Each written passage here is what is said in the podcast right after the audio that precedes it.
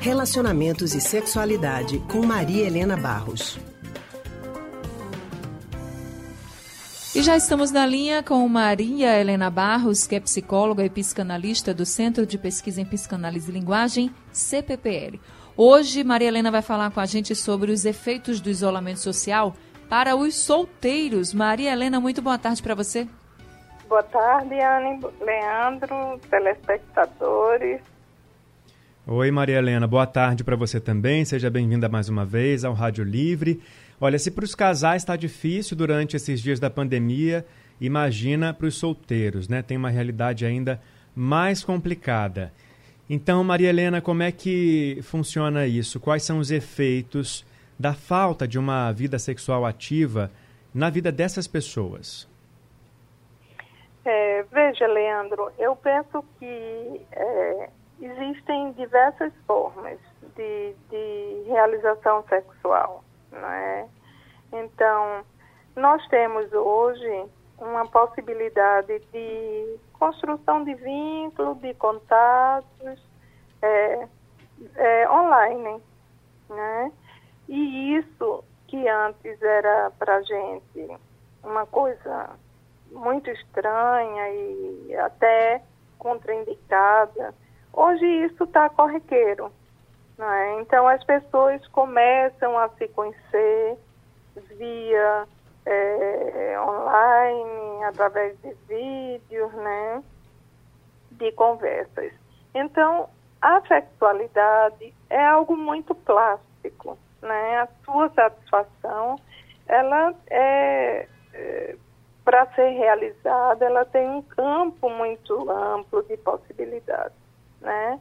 No sentido de é, você poder experimentar o prazer e a satisfação sexual é, mesmo à distância, é?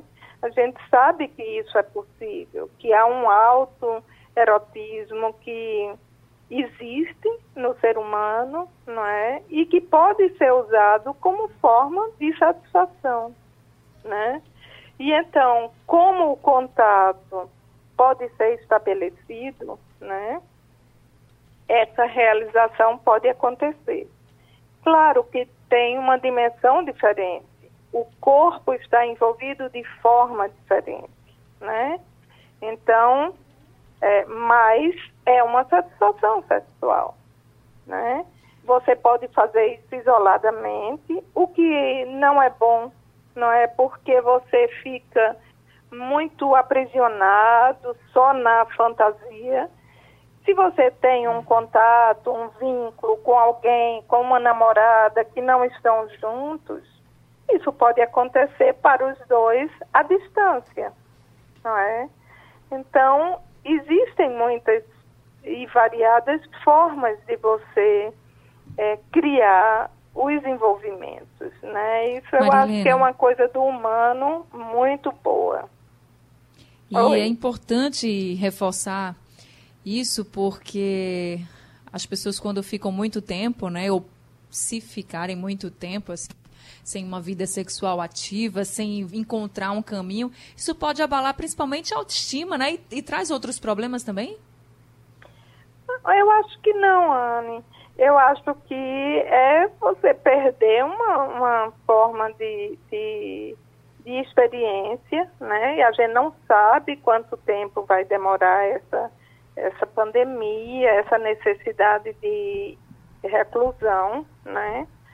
Eu, eu acho que não, você pode diversificar, você pode é, substituir a necessidade da experiência sexual pela atividade artística, pela atividade, pelo, por assistir filmes, por, enfim, você pode diversificar essas formas de prazer, né? Mas, de fato, é um, uma perda, não é? Se você fica muito tempo sem essa experiência. Dizer que faz, causa um mal, não causa, mas é uma perda de uma experiência que é muito rica, né? Certo. Então, eu... Usar- tem que usar a criatividade, então, também, né? Assim como os casais, os Exato. solteiros também. Exato. Tá certo. E, por vezes, e essa criatividade tem que ser usada, por vezes não, sempre, mesmo quando os casais estão juntos, não é? Uhum. Porque, senão, é, o declínio do, da, do prazer ou o declínio da necessidade pode acontecer. Então, é preciso você ser criativo, você se liberar de determinados preconceitos, porque a, a realização sexual é algo muito bom no ser humano, né? é algo muito enriquecedor. Há uma tendência a se ver isso como algo é, proibido, como algo sujo, como algo imoral, mas eu acho isso um equívoco. Né? A experiência da sexualidade é algo muito vivo para o ser humano, né? muito rico. Uhum. Faz parte da natureza também do ser humano. Né? Faz, com certeza. Maria Helena, obrigado, viu, pelas suas informações, pela participação aqui mais uma vez com a gente no Rádio Livre.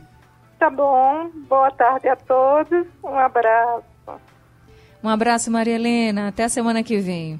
A gente acabou de conversar com a psicóloga e psicanalista do Centro de Pesquisa em Psicanálise e Linguagem, CPPL. É, Maria Helena Barros. Cortamos aí o áudio da Anne porque deve ter caído a conexão, né?